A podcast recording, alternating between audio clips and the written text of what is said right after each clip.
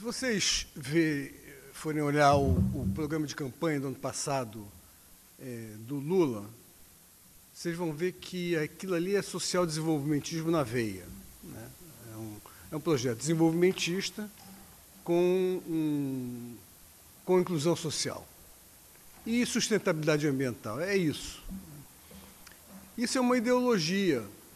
Assim como o desenvolvimentismo foi ideologia no seu tempo, desenvolvimentismo mais menos qualificado pela questão da inclusão social, hoje isso é uma ideologia que se traduz em projetos, em programas e até, às vezes, em construções analíticas. É, o que eu vou fazer hoje aqui é, essencialmente, falar do social-desenvolvimentismo, ao qual eu me afilio, e, é, e vou fazer isso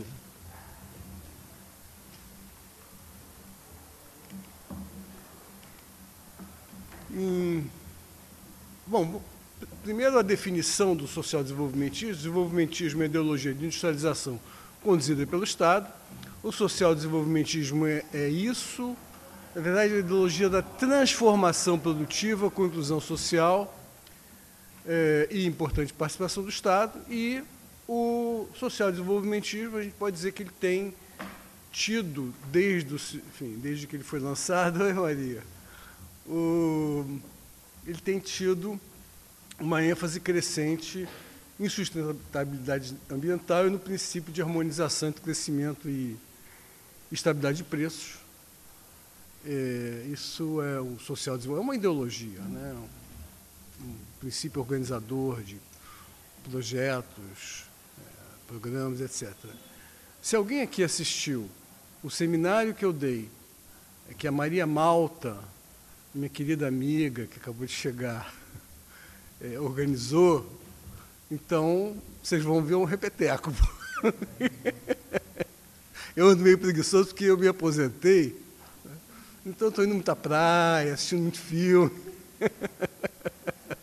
eu sou professor colaborador agora, então aqueles que quiserem me dar o prazer, no próximo semestre, vou estar dando um curso de economia brasileira.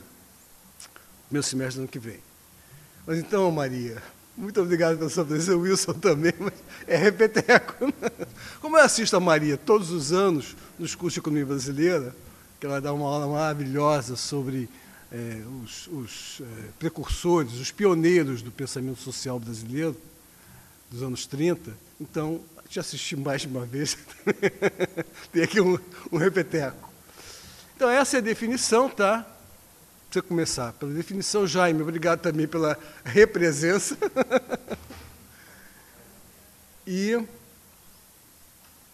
e as três partes, então, eu vou falar das raízes estruturalistas do social-desenvolvimentismo, que é sim um componente analítico, né?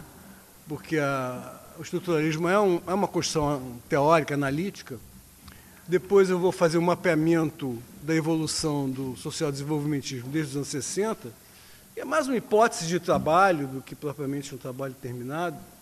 E depois eu vou colocar uma contribuição metodológica que um grupo de colegas e eu fizemos ano passado, durante a campanha do Lula, está lá no.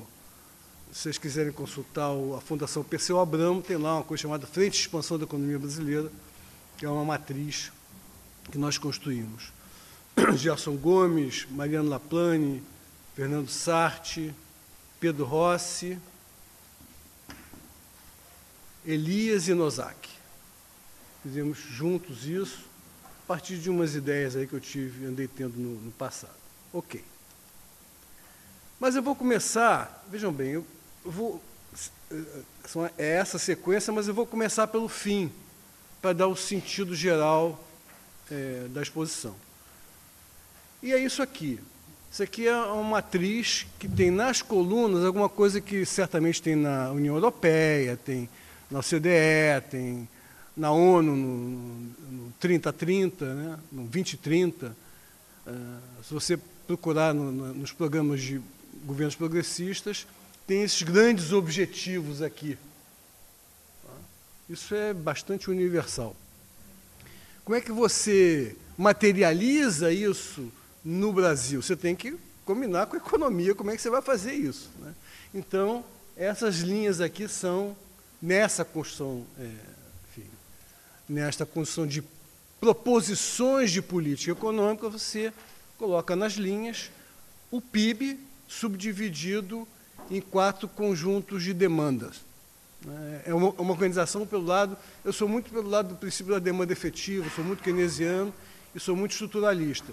Então, isso aqui é um conjunto que, de, de atividades que são é, é, determinadas pela renda familiar, pelo, pelo, pelo salário, né, que é a produção e consumo de massa. Nesse caso aqui, o investimento ele é induzido pelo, pela renda. Uh, o segundo são os serviços sociais, educação, saúde, etc., que uma parte disso é induzido também pela renda das famílias ricas e tal. É, e a outra parte é um investimento autônomo do governo. A terceira linha é a de serviços intensivos em estrutura, é, é, transporte, uh, telecomunicações, energia, etc. Uma boa parte disso também é investimento autônomo, mas a demanda vem do governo. É um esquema pelo lado da demanda.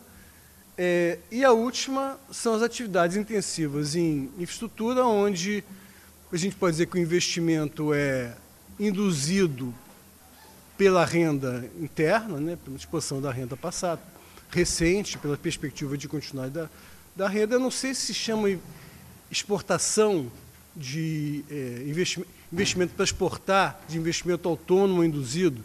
Ele é induzido pela renda mundial, e, e, e é, e, mas é autônomo em relação à renda nacional. Então, isso aqui é um, um esquema pelo lado da demanda, tá certo? que tem como contrapartida a resposta ou não da oferta. Então é um esquema aqui que ao mesmo tempo ele é keynesiano, né, tá partindo da, de uma, de uma, de uma da, da, demanda efetiva, mas ele também é estruturalista, porque por detrás disso aqui tem uma estrutura de renda, né, de distribuição de renda, e tem uma estrutura produtiva que responde a isso. Tá? Então é um esquema ao mesmo tempo de demanda e de oferta. É, é, é uma, tem a estu, ele é estruturalista porque tem a estrutura distributiva e produtiva por detrás dele. Tá bom? É isso que eu vou fazer. E vou começar. Uma, outra coisa que eu é, preciso colocar para vocês, que eu vou ser um pouquinho cabotino aqui, porque as referências que eu tenho para essa palestra são as coisas que eu escrevi. Mas eu tenho até uma justificativa para isso, porque isso aqui foi feito, essa palestra é uma reprodução da minha defesa de professor titular, onde eu fui convidado mesmo a ser, não a ser cabotino, mas, enfim, a falar um pouco da produção que eu, que eu, que eu tinha tido. Né?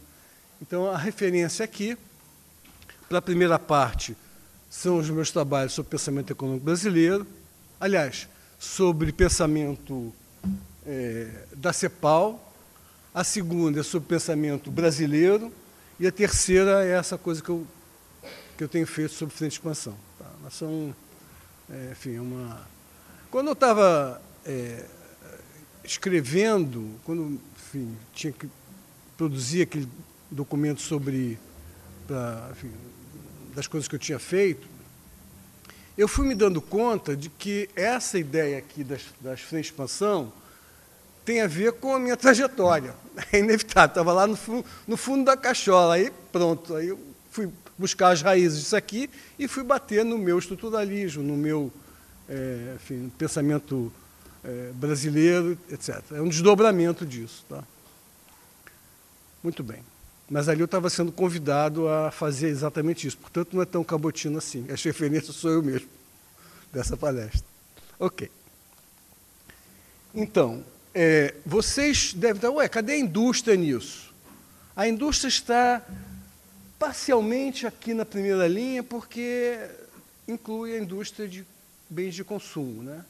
Agora, toda a retaguarda, intermediários, bens de capital, é transversal, está em todos, está aqui. Tá certo? E não está aqui como frente de expansão, porque, infelizmente, não é. atualmente frente de expansão em si mesmo. Né? Pode voltar a ser, né? mas não é.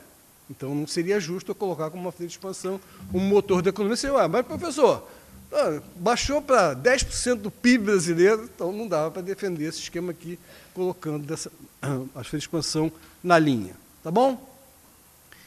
Eu não sou assim tão otimista, acho que tem, não é fácil, mas se vocês quiserem, na hora do debate, eu volto à questão da, da indústria, do investimento industrial, que é um tema sobre o qual trabalhei muito durante a minha vida. Ok. Então, a gente pode fazer a pergunta por que ela está estagnada.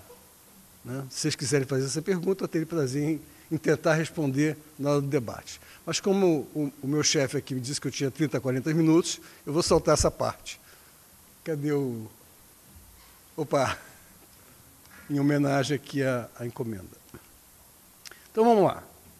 Isso aqui é um pouco assim, a, a, o pensamento da CEPAL, ele foi sendo construído é, através de grandes mensagens. Anos 50, a industrialização, anos 60, eram reformas progressistas para é, dar continuidade à industrialização, anos, anos 70, uma ideia de estilo de desenvolvimento, anos 80, era a dificuldade toda das restrições externas e a superação dela com, com crescimento e exportação.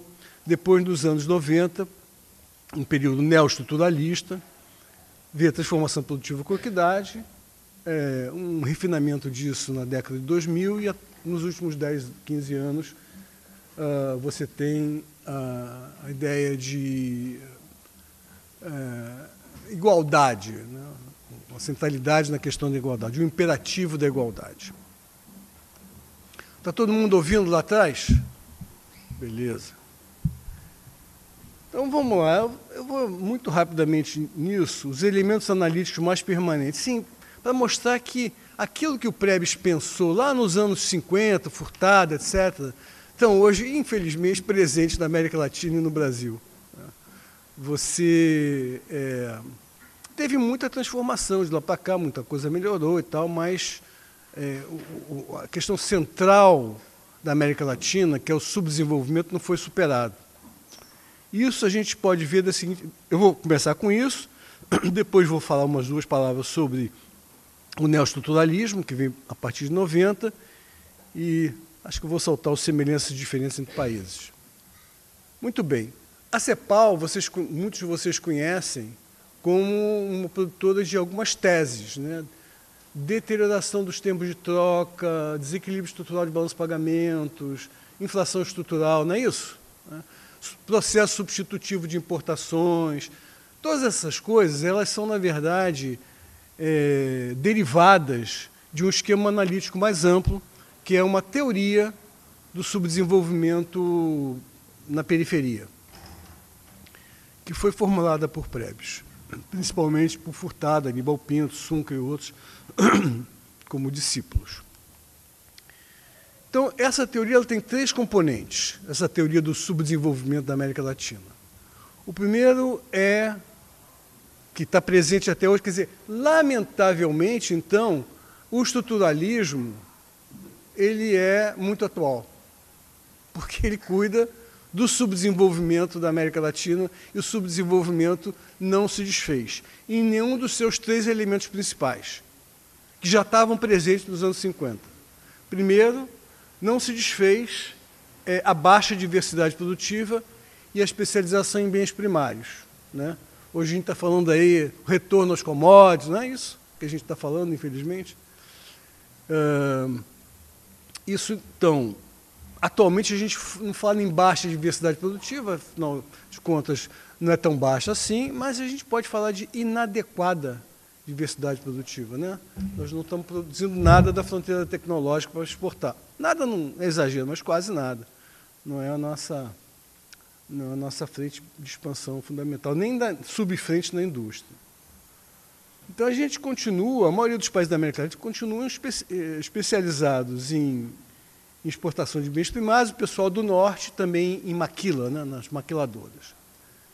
A consequência disso era e é vulnerabilidade externa, é, desequilíbrio estrutural da balança de pagamentos, inflação devido a problemas externos.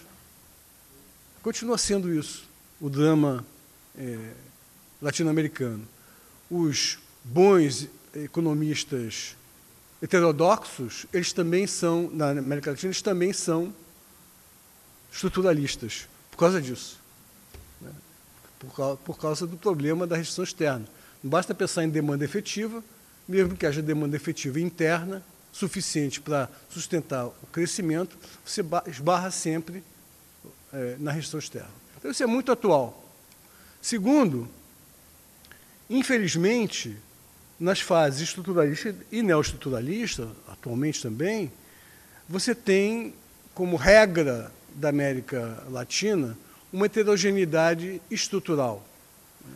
Vai dizer, é uma economia com um enorme subemprego, né, com uma abundante mão de obra com renda próxima à subsistência, uma péssima distribuição de renda de propriedade, isso tudo é, é, preservando a pobreza. Muito bem. Agora, isso tudo é em contraste com os países centrais, que foi a referência que o Prebes pegou, aliás, todos os desenvolvimentistas da América Latina pegaram, para construir um projeto de transformação, que era para se aproximar à realidade latino-americana. Agora, na questão ambiental, é, nós estamos mal na fita, mas eles também estão. Então, é, não é, a referência não é mais é, os países desenvolvidos. Né? Os países desenvolvidos e nós estamos todos nessa, nessa situação de câmbio climático, etc. E o terceiro componente das duas fases é um quadro institucional, um Estado pouco vocacionado para o progresso técnico e o crescimento. Então, atualmente você não diz mais que você não tem um Estado. É, você ainda diz que você tem um Estado precário em termos de desenvolvimento, você ainda diz. Né? E você qualifica dizendo. E uma institucionalidade, você qualifica dizendo que você não, não tem global players que são necessários para uma boa exportação né? e para uma boa incorporação de progresso técnico uh, precariedade do sistema de inovação, uh, do sistema de bem-estar social, tudo isso que se dizia nos anos 50, 60, continuam presentes. Isso está por detrás daquele esquema da matriz, inevitavelmente. Essa construção toda está inevitavelmente por detrás. Então, são esses três componentes que formam uma teoria estruturalista do subdesenvolvimento da América Latina, que é aplicável a todos os países, inclusive o Brasil, e que foi aplicado nos anos 50 e, lamentavelmente, por razões nada animadoras, continua presente na, na vida latino-americana. Tá?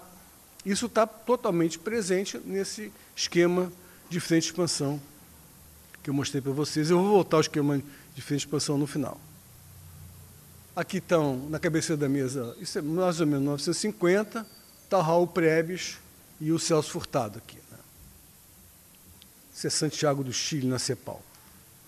Aqui estão a Conceição com seus dois mestres, Celso Furtado e Aníbal Pinto. O, ela falou para o Furtado em um certo momento, mas o senhor é meu mestre, ela tava, tinha escrito Além da Estagnação, numa crítica ao Celso Furtado, o senhor é meu mestre. Não, não sou seu mestre, seu mestre é um velho barbudo do, do século XIX e tal. Foi o que o Furtado respondeu. Ela tinha um carinho enorme por esses dois grandes mestres aí da, do pensamento latino-americano. E aqui está o Carlos Lessa, outro estruturalista aqui da casa, e esse aqui é o Castro. Os quatro maiores estruturalistas brasileiros são o Furtado e três aqui da casa.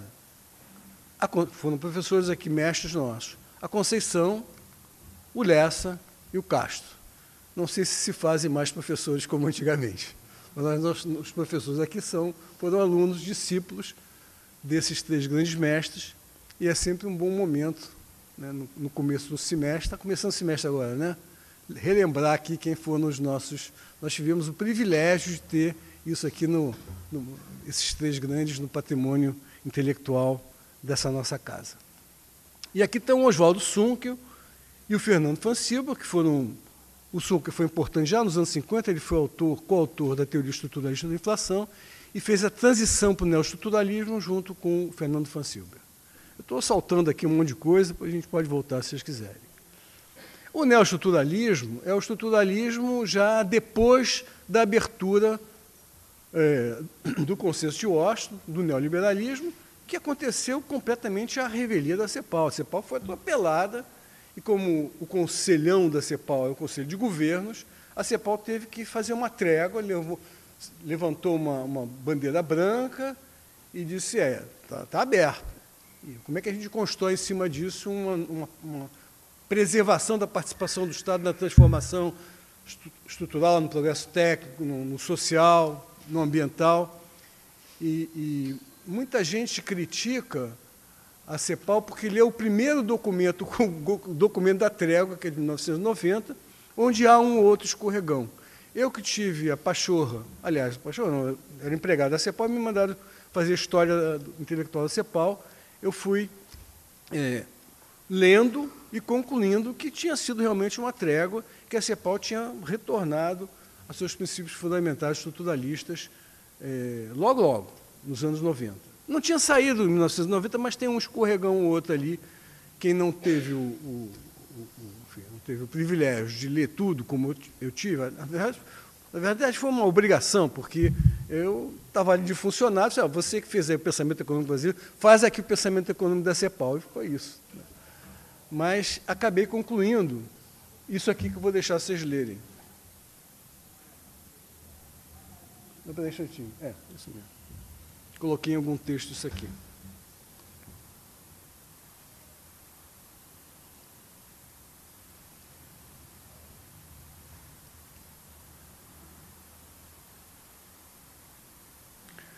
Basta ler o primeiro, tá?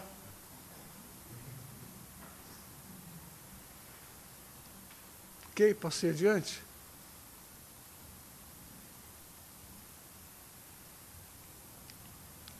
Bom, isso aqui é um trabalho de. Primeiro eu tinha feito um de 50 anos, é uma coletânea dos textos clássicos da CEPAL nos primeiros 50 anos. Depois de 10 anos me convocaram para fazer 60 anos. Eu levei um susto, porque eu faço aniversário mais ou menos junto com a CEPAL. Eu sou de 49, a CEPAL de 48. Então, passados 10 anos, eu falei assim, já passaram 10 anos, você vai ter que escrever agora os 60 anos da CEPAL. Eu falei assim, e caramba, estou fazendo 60 também passados mais de 10 anos, me convocaram para fazer os 70 anos da CEPAL. Aí foi, foi quase uma, uma depressão, né? E já fazem alguns anos, hein, gente? Então, isso aqui é um, são os grandes temas. A CEPAL está se renovando. Né? Você vê se uma instituição está estagnada, se a produção é um repeteco das coisas anteriores, antigas. E a CEPAL está sempre se renovando. Essa foi uma renovação dos anos da, da sexta década, depois veio essa renovação, acho que não dá para ler atrás, dá? Eu fui. Você fica cavucando, né? Fica lendo tudo, conversa e tal. Aí, aí você fica vendo onde é que a CEPAL inovou, mesmo não seja uma inovação da CEPAL, a nível mundial, seja uma absorção para a América Latina, é, enfim, de reflexões que são feitas fora. Né? mas tem uma quantidade razoável aqui de elementos novos que não estavam, raramente estavam na produção prévia da CEPAL e que aqui, aparecem. E tem uma que é, é especialmente, eu, eu, falei isso com a secretária executiva da época, Alicia Barça, você essa coisa mais à esquerda que a CEPAL disse em toda a sua história é, intelectual, que é da economia política, a cultura do privilégio, a cultura do privilégio que é um, aquilo que a gente traz lá, lá a herança do passado que não, que não, não se dissolve. Né? Uma cultura do privilégio. E que a gente precisa lutar contra isso. Isso apareceu, foi num documento de período de sessões de Cuba, uh, uns 4, 5 anos atrás, que aparece isso. Enfim, é um conjunto muito grande, eu vou saltar aqui, porque enfim, nosso coordenador me pede brevidade. E vou soltar isso também. Uma crítica que eu fiz à CEPAL é, durante muito tempo, que a CEPAL se, ela se especializa em identificar semelhanças entre países. E esse é um caminho. Outro caminho é tentar identificar diferenças entre países, porque a história comparada revela muita coisa. Né? Então, é, e como, na verdade, quem dá, quem dá opinião faz, né, acabei fazendo dois trabalhos comparativos. Um entre a América Latina e a Ásia outro dos seis países da América Central. Muito bem. Então vamos para a segunda parte. Quanto tempo eu já falei? Uns 12 minutos, né? 25. Não, não, não. O teu relógio está errado. Nunca pergunte quanto tempo você já falou, tá? Um truque. Não, não faça essa pergunta nunca. Então, aqui é o nascimento e evolução do social desenvolvimentismo no pensamento brasileiro. Bom, eu é, me. Enfim, o meu, meu livro de pensamento principal é sobre 3064. Ali eu desenvolvi. Um, peguei uma metodologia óbvia, que era de corrente de pensamento econômico. Identifiquei lá o pensamento neoliberal, o pensamento socialista liberal na época, socialista, e entre os dois o pensamento desenvolvimentista, e dependendo do período, é, 40, 30, 64, dividi em três uh, subcorrentes do desenvolvimentismo, e de 64 a 80 em duas subcorrentes. A de 64 e 80 eram os desenvolvimentistas governistas, porque o governo militar foi desenvolvimentista, e os, govern, os desenvolvimentistas oposicionistas ao governo militar. Tá? Como eu vou ficar aqui principalmente nesse período posterior a 64, eu posso é, passar adiante. Sim, o que eu tive que inventar foi o movimento das ideias. As ideias têm movimento e eu tive que bolar uma forma de dar o movimento e a forma de mostrar o movimento, a forma que eu encontrei foi a do ciclo ideológico do desenvolvimentismo. E na, na formulação que eu tenho atualmente, começa em, em, em 30, vai até meados dos anos 40, tem um amadurecimento até meados dos anos 50, uma maturidade, alcança a maturidade daí até meados dos anos 60, e depois vem um auge até o final dos anos 70. E eu tive três críticas às minhas meu livro sobre desenvolvimento, uma do Fiore que diz que e absorvi isso no último livro que a gente publicou, que tá uma publicação em inglês da Routledge, que pega desde o.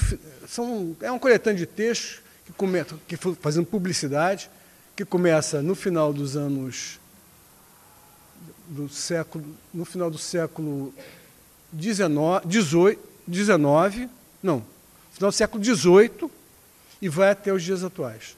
Aqui da nossa escola tem um texto meu com Carlos Mussi, sobre 30 a 80, e tem um texto do Pinkusfeld com Bastian, que vai de 80 até 2010. Mas para esse período 30 a 80, eu tive três críticas, um do Fiore, disse, olha, eu tinha escrito até 64, o ciclo ideológico do desenvolvimentismo. Disse, ó, não, não acaba em 64, vai até 80. Ele tinha toda a razão, depois eu reformulei. O, o Dutra, o Pedro Fonseca Dutra, ele disse, olha, tem coisas anteriores a 1930 desenvolvimentistas. Ele tinha toda a razão, eu nunca, enfim, a gente se entendeu quando eu disse, olha, eu estou aqui descrevendo um ciclo contínuo, e essas coisas que você está dizendo são episódicas. Então a gente se entendeu. E a Maria Malta, com toda a razão, disse o seguinte, olha, é, o desenvolvimentismo não estava ausente nos anos 80. Não tem um. chamar isso de um declínio, talvez, mas o que os anos 80 se caracterizam por ser uma transição entre o desenvolvimento o ciclo desenvolvimentista, que vai até 80, e o novo ciclo neoliberal, que vai de 90 em diante. É uma fase de transição. E a, e a Maria tinha toda a razão. Ali eu não sei se eu. Acho que eu coloquei na nota de pé de página do, desse último artigo. Muito bem. Então, é, você tem uma,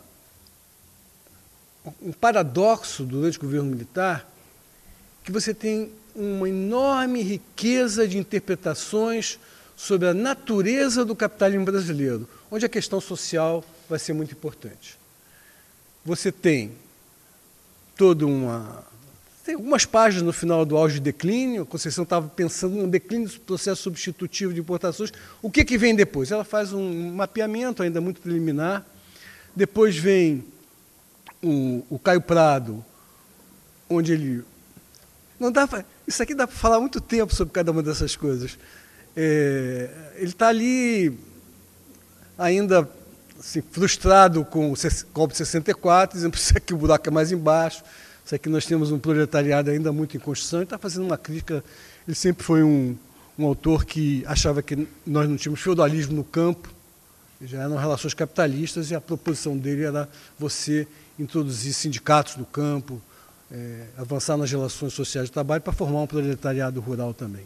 Depois vem um, um, uma é, tese do Furtado, estagnacionista, capitalismo com tendência à estagnação, vou voltar a isso, o capitalismo dependente, do pessoal da dependência marxista, o capitalismo associado do, do Cardoso e Faleto, capitalismo, olha a quantidade de interpretações que apareceram durante a ditadura. É, diferentes caminhos, o pessoal que estava lá fora, exilado, fazia chegar aqui documento, SEBRAP, o próprio IPEA, tinha muita gente produzindo é, documentos críticos, alguns espaços você conseguia. O capitalismo injusto, mas dinâmico do Castro, capitalismo perverso é, e funcional, infelizmente, funcional ao crescimento, infelizmente por ser perverso, não por ser funcional ao crescimento, é, do, do, da Conceição Tavares Zé Serra, um capitalismo marcado por, por heterogeneidade estrutural do Aníbal Pinto, que teve muita influência no Brasil, embora não fosse brasileiro, o Aníbal Pinto.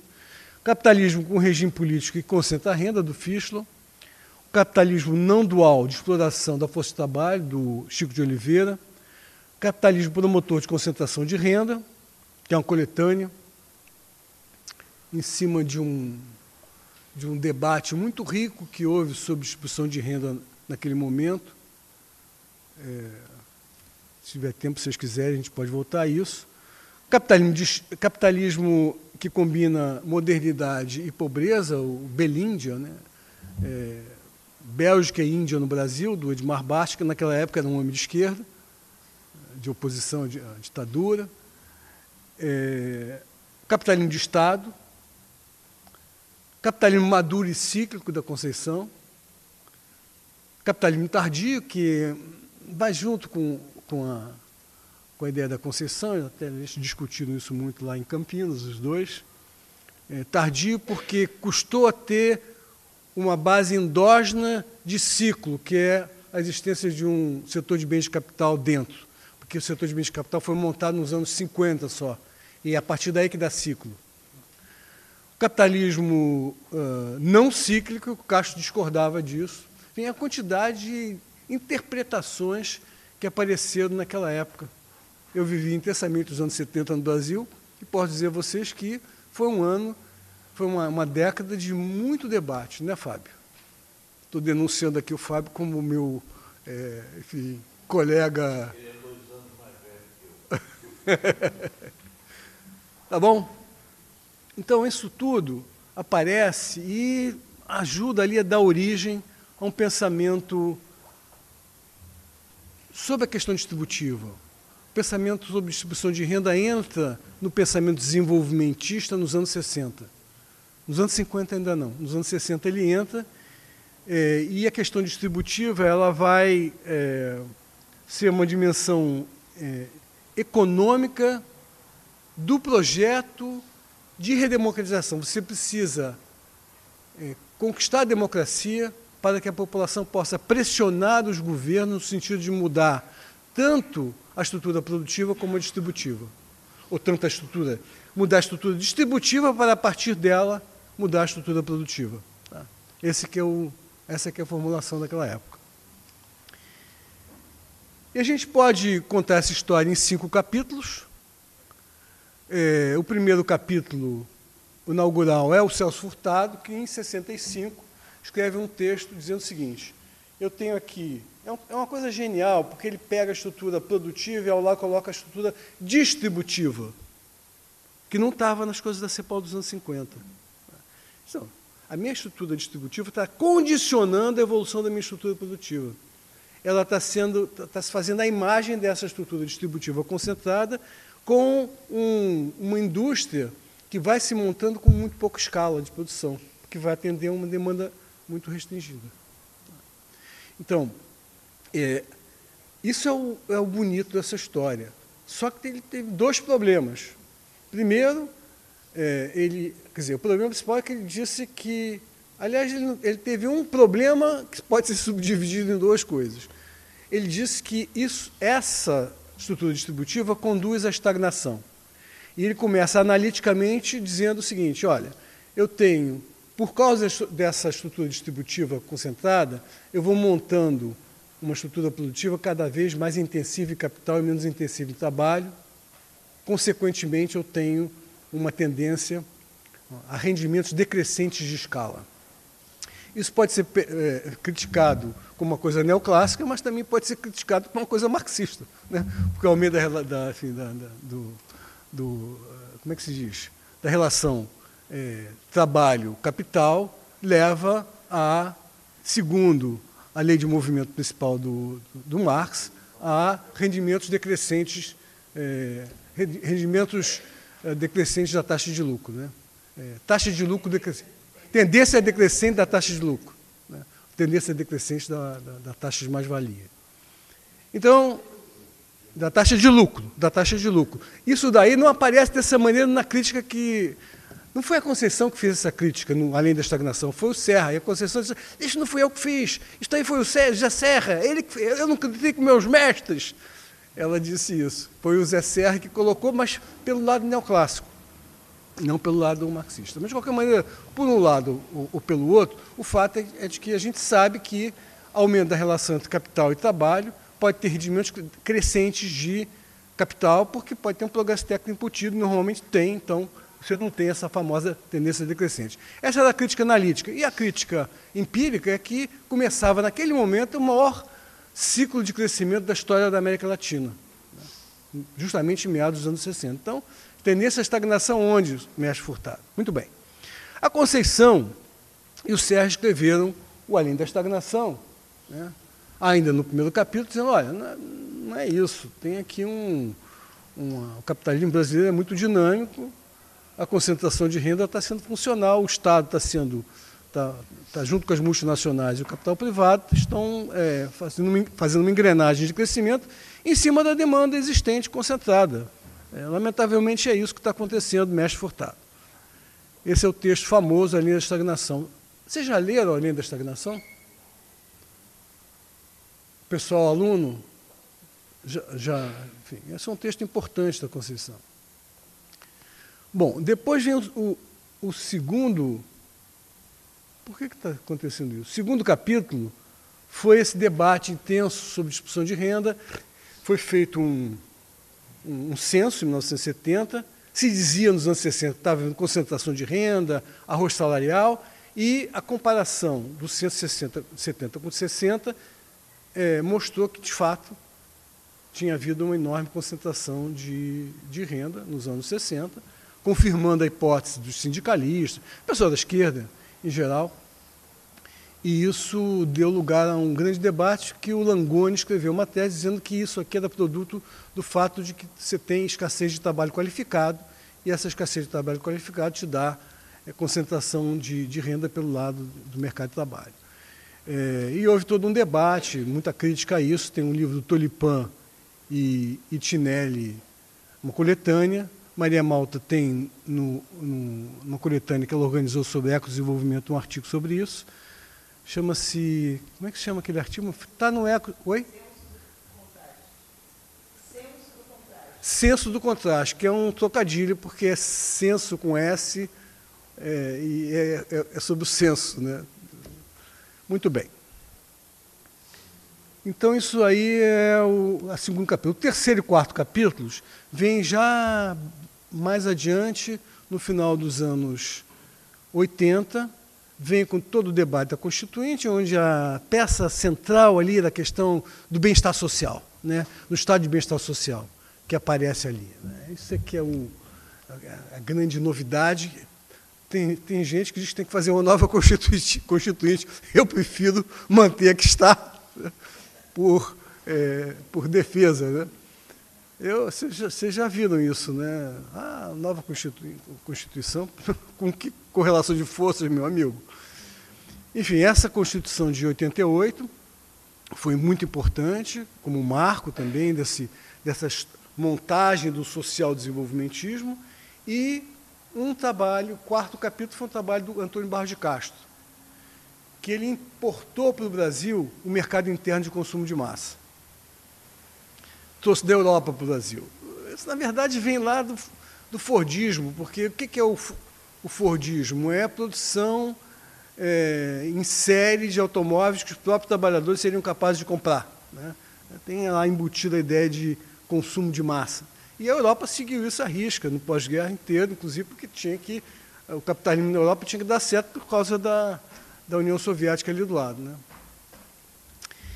Então Castro importou isso para o Brasil e ali ele fez um, deu um salto importante, porque nós, nos anos 70, até esse momento, Castro, nós dizíamos o seguinte, é, dizíamos que precisa mudar a estrutura distributiva, e claro que a estrutura produtiva vai toda mudar junto, porque nós vamos ter que consumir muito mais é, bens de salário, e essa estrutura montada é para bens de consumo de luxo. Isso estava no imaginário coletivo. E o Castro vem e diz, não, tem vários estudos que mostram que toda vez que aumenta o salário do trabalhador, aumenta o consumo de bens da modernidade, não do atraso. Dessa modernidade que já está instalada. Esse foi o pulo do gato Castro, e ele disse, sim, senhor Castro, o senhor tem razão. Né? É, de modo que ficava muito mais fácil você fazer uma, uma, uma nova modalidade de crescimento pelo consumo de massa, porque você não ia ter que refazer toda a estrutura produtiva. Você bastava mudar e mudando a estrutura distributiva, que a estrutura produtiva ela responderia com uma vantagem, com um adicional, com, uma, com escala, portanto, dando produtividade. Tá? Muito bem. Isso daí, então, é é é são o terceiro e quarto capítulos. É, e o quinto capítulo é uma discussão que se segue a partir dos anos 90, muito através dos partidos progressistas, o PT, já está a coisa do consumo de massa no texto de 94, já está no texto de 2002, enfim, está no plano plurianual, é, a questão do consumo de massa está ali presente. E a questão, as questões da Constituinte, né, do, do Estado de Bem-Estar Social, também estão todas discutidas nesse momento. E isso, então, me permite chegar a uma contribuição atual ao social-desenvolvimentismo. Se vocês abrirem o, as, acho que são umas 30 páginas de 120 itens do programa de campanha Lula-Alckmin, vocês vão ver o social-desenvolvimentismo lá em cheio. Está tá lá. Qual é a contribuição que nós demos a isso, a nossa leitura desse social-desenvolvimentismo, que está nesse texto que eu mencionei a vocês, está na Fundação Perseu Abramo. Se vocês puserem lá, Fundação Perseu Abramo, no Google, Frente Expansão, vocês vão achar esse texto. A contribuição que nós demos foi essa aqui. Nós pegamos, vai sair o plano plurianual por esses dias, e vai ter essas colunas. Eu não sei se vocês vão colocar também as linhas mas as linhas são a materialização econômica desses grandes objetivos aqui. Tem que saber como é que você faz. Você tem, claro, uma institucionalidade que é brasileira, não é alemã. Mas isso aqui é tão alemão ou tão, sei lá, é, paquistanês ou tão guatemalteco quanto o brasileiro. Essas colunas. O brasileiro está aqui. Que não é só brasileiro, mas aqui trata-se de pensar o Brasil com essa matriz. Essa é a contribuição que a gente fez para o social-desenvolvimentismo. É uma maneira de você é, resgatar o, o, o social-desenvolvimentismo não só pelos grandes objetivos, pelas grandes missões, mas também pela sua concretização através do movimento da economia. Tá bom? Se eu começasse por isso aqui, o, so, o sociólogo diz, ah, lá vem esse economista aí com esse economicismo dele. Mas quando você cruza, você se obriga a atender a, enfim, a, a todos esses elementos. Tem uma coisa que não está aqui, mas faz parte também desse nosso documento, que é a questão democrática. Mas não dá para cruzar aqui, é outro, é outro trabalho. E também da institucionalidade. Muito bem. Então, é, quer dizer, o estruturalismo e o neoestruturalismo estão aqui porque essas frentes de expansão pertencem à tradição estruturalista, como eu já mencionei, né? são as estruturas produtivas e distributivas que estão por detrás dessa matriz. É, as raízes são, eu acho que o começo dessa historinha aqui é o, é o texto do Furtado, de 65, e essa matriz é uma construção, é uma, uma construção metodológica de decomposição do PIB por agrupação das cadeias produtivas de subsetores, segundo conjuntos que se assemelham do ponto de vista da lógica de demanda e de oferta.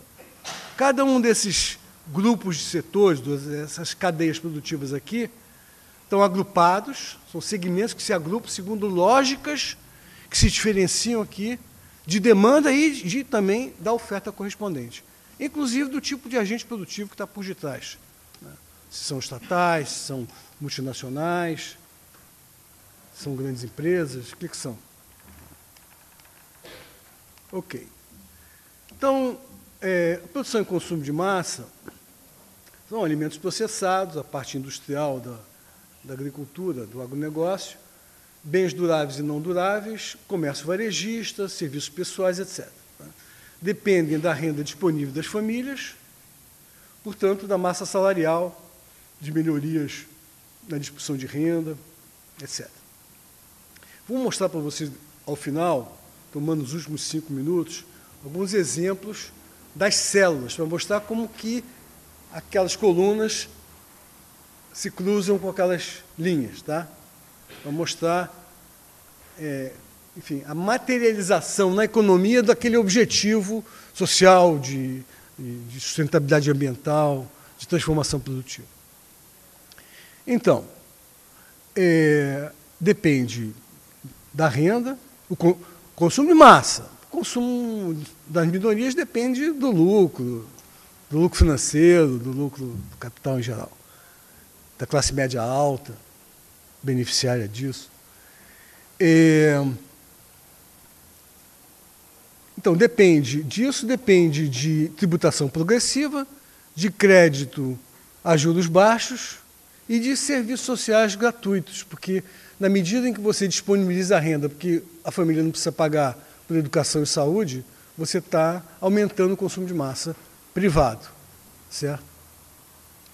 Então, esse investimento é essencialmente privado, movido pelo efeito acelerador e limitado, claro, pela competitividade internacional, porque você não consegue produzir tudo aqui por, falta de competitividade. Então tem problemas pelo lado da oferta, isso aqui. Pelo lado da demanda também tem, porque não é fácil você aumentar a renda disponível da, da classe trabalhadora no Brasil. Tem muita gente contra, no, inclusive no Congresso. E esse aqui é o modelinho. Então, você aumenta o rendimento das famílias trabalhadoras, isso amplia a demanda popular de setores modernos, é, que se traduz em investimento em bens de capital e conhecimento, que conduzem a progresstec, aumento de produtividade de competitividade, que, por sua vez, se podem se traduzir com mais facilidade em aumento é, de rendimento das famílias trabalhadoras. Isso aqui, a gente, quando estava fazendo o plano plurianual 2004, 2007, a gente percorreu o Brasil com essa com esse negocinho aqui. Né? Que é bonitinho isso aqui, né? Mostra como que a economia ganha se transformando em economia de consumo de massa. Porque te dá economia de escala, então você está realimentando. O Lula fala isso o tempo todo. É o que eu tenho dito, pessoal. Bota esse negócio do consumo de massa no discurso, materializa esses objetivos na economia, porque é o que o Lula fala o tempo todo né, que faz a roda da economia girar. Né? Ele tem ele na, na, na, na intuição, porque é intuitivo, né, ele vai. Na verdade, fala isso desde os anos 70, quando era do sindicato. Dá salário, trabalhador vai consumir, vai fazer a roda da economia girar. Então, isso é a roda da economia girando. É, os serviços sociais são uma, uma frente de expansão importantíssima. Normalmente elas são tomadas pelo, pelo lado da justiça social, e de fato é a justiça social aqui, né? Educação, saúde, são cuidados, certo? São segurança cidadã, são essas coisas. É, é lazer, é cultura. Mas tudo isso, além de fazer justiça social, também faz a roda da economia girar. São segmentos que, encontrando financiamento é, adequado, uh, vão é, provocar, são um motor da economia. E são um motor da economia não só porque geram mais de 20% do PIB, do, do emprego, e acho também do PIB brasileiro, mas também porque são, no seu conjunto, os que mais.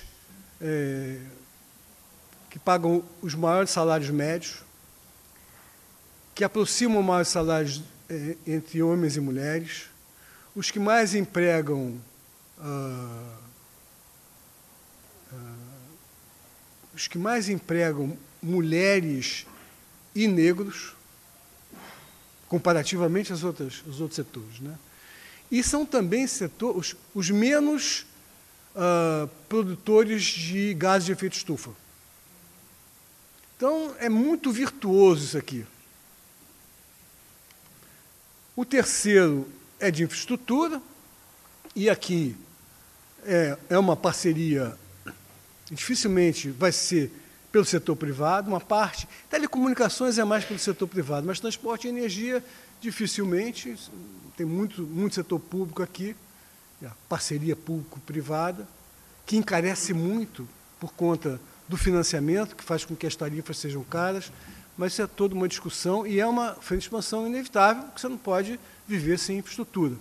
Mesmo porque existe uma elasticidade de renda da, da demanda de transporte, de energia elétrica, etc., que fazem com que você tenha que ampliar a sua infraestrutura. E, por último, os bens intensivos em recursos naturais, que são petróleo derivados, agropecuária, mineração. Né? O Brasil ele é, ele é muito abundante, é uma fronteira mundial de recursos naturais. Isso não é um, um castigo de Deus, necessariamente, isso é uma bênção, mas tem que saber usar, e principalmente tem que saber usar de forma sustentável, tá certo? e beneficiando a população é, que está trabalhando nesses recursos naturais. E isso daqui é um no, gigantesco desafio brasileiro, mas que também é uma frente de expansão. E tem que ser, mesmo porque se a gente, a gente depende muitíssimo dos dólares que virão daqui, para fazer a economia crescer sem inflação. Então a gente precisa de recursos naturais. Eles não são inimigos da indústria, mesmo que são outras pessoas que estão fazendo essas, eh, os investimentos aí. A gente precisa, só que é um desafio gigantesco do ponto de vista de recurso natural. Muito bem. Então, essas são quatro, as quatro frentes de expansão da economia brasileira. E eu, só para exemplificar, é, o que, que eu tenho na primeira célula? O que, que faz com que eu tenha uma produção intensificada, tenha um motor no, nos, uh, no consumo de massa? Elevação do salário, salário mínimo, salário médio, uh, uma proteção previdenciária universal, uh, que, que, que, faz a proteção dos mais velhos, etc. O Bolsa Família, vários programas eh, sociais, o, o BPC. Ah, na, no segundo, aqui pegando apenas a, a questão social. Tá? No segundo eu tenho, aí sim, o acesso universal, a educação, a saúde. No terceiro, o que, que é o que, qual é o cruzamento do, da coluna do, da inclusão social com a coluna de infraestrutura? É o acesso universal à luz, à internet, na né? internet para todos, certo? é, são cidades criativas e sustentáveis. E aqui, nesse cruzamento, eu tenho essencialmente a agricultura familiar, com crédito e, e, e suporte tecnológico, suporte de comercialização. Isso é para vocês é, verificarem que essa coluna tem como. Aqui você pode escrever 30 coisas em cada célula, mas eu peguei apenas um exemplo para mostrar como. Deixa eu ver se eu tenho. Na transformação produtiva, como é que eu é, faço o consumo de massa com isso aqui?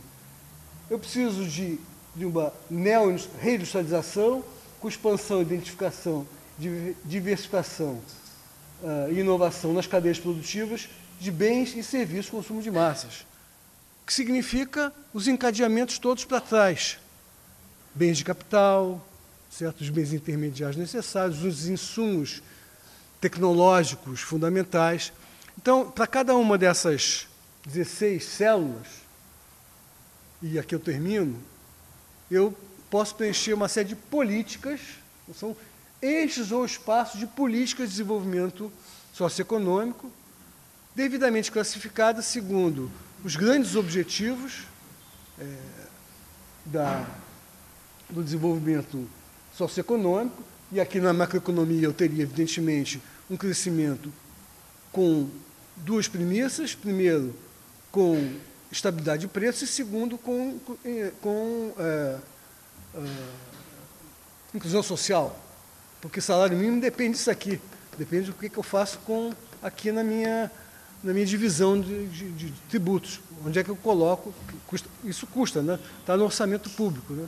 Colocar o pobre no orçamento significa trabalhar aqui no âmbito macroeconômico, certo? Então, por isso está aqui. Cada uma dessas 16 células estão devidamente preenchidas com uma ilustração nesse documento que eu estou é, publicitando para vocês, que está na Fundação Perseu Abramo. Deu é, 39 minutos, não foi?